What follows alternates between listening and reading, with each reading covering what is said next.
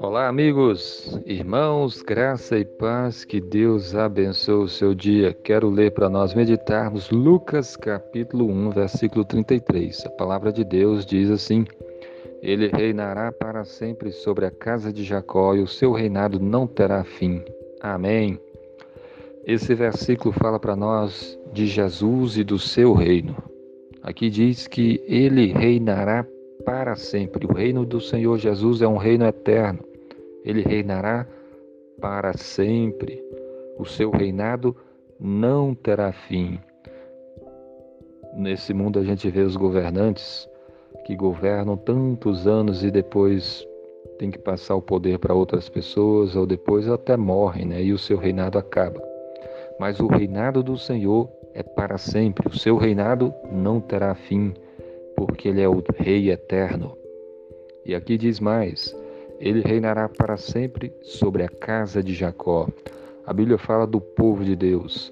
E o povo de Deus aqui representado, chamado casa de Jacó, aqui está simbolizando todo aquele que crê, todo o povo de Deus. O povo de Deus tem um grande rei, que é Jesus, e por isso esse povo presta obediência ao Senhor.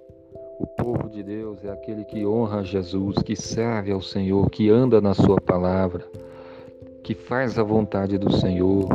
E aqui está o chamado para todos nós, então, vivermos em obediência ao nosso Senhor Jesus Cristo, ao nosso Rei.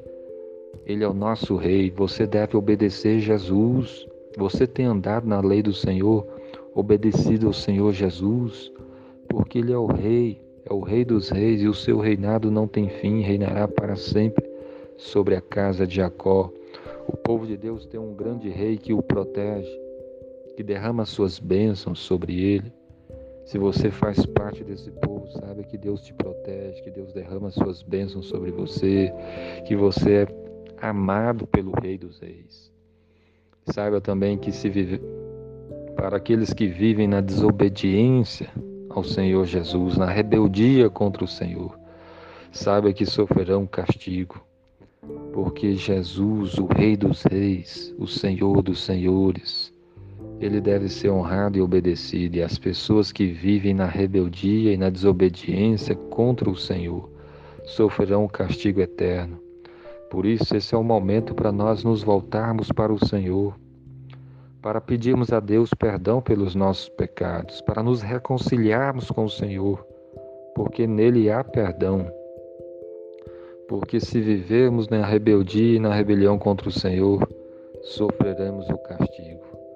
Mas Deus é bom, Ele está de braços abertos para receber todo aquele que se volta para Ele com arrependimento e fé.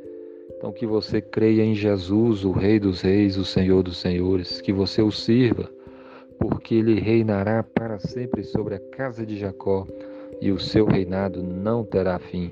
Que Deus abençoe a sua vida. Amém.